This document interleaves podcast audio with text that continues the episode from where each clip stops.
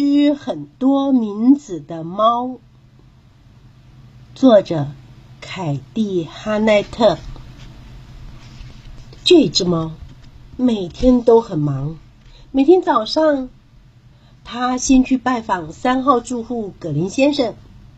阿奇，早啊！今天吃刚钓到的鲜鱼。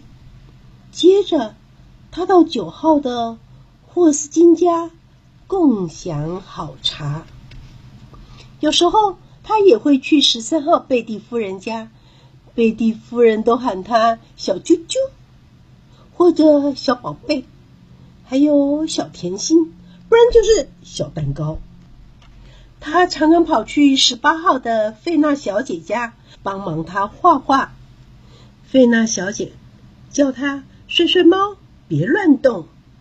他到一号住户家赏鸟，沿着七号的外墙优雅的走台步，到十四号翻土种菜，到六号。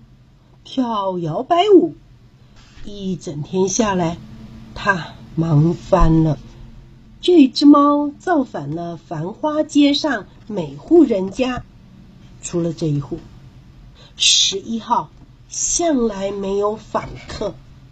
这户人家的日子一点都不忙，大部分的日子，莫瑞太太不是在织毛线，就是在看电视。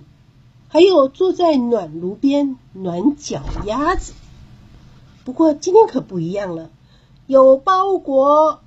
哇，一只猫咪坐在包裹箱上。嘿，猫咪你！好几天过去了，没有人看到这只猫的踪影。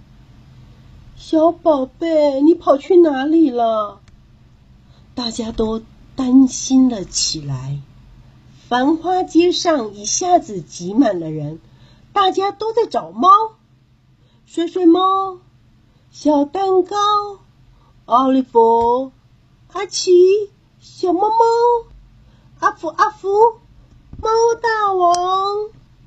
嘿，大家，大家都听我说，我们要找的是同一只猫咪。大家环顾四周。发现只有一位住户不在场，所以猫很可能在一个地方。他们按响了十一号的门铃。嘿，你好，请问你看过这只猫吗？它叫阿奇。嗯，小啾啾，有时候叫奥利弗。哎，它叫睡睡猫。小蛋糕，猫大人。哦，嗯。我看过，前几天他来我家，然后留下来陪我，我们一起织毛线，一起坐在暖炉边，有时候一起看电视。他好像不想走了，我想他喜欢这里安安静静的。大家，你看看我，我看看你，露出了微笑。接下来只剩下一件事了。亲爱的，看样子小宝贝替自己找到了家了。我们可以偶尔过来看看他们。现在呀，莫瑞太太和猫一起过着幸福快乐的生活，邻居也常常来串门子。繁花街十一号的日子过得可忙碌呢。这个故事就说完了。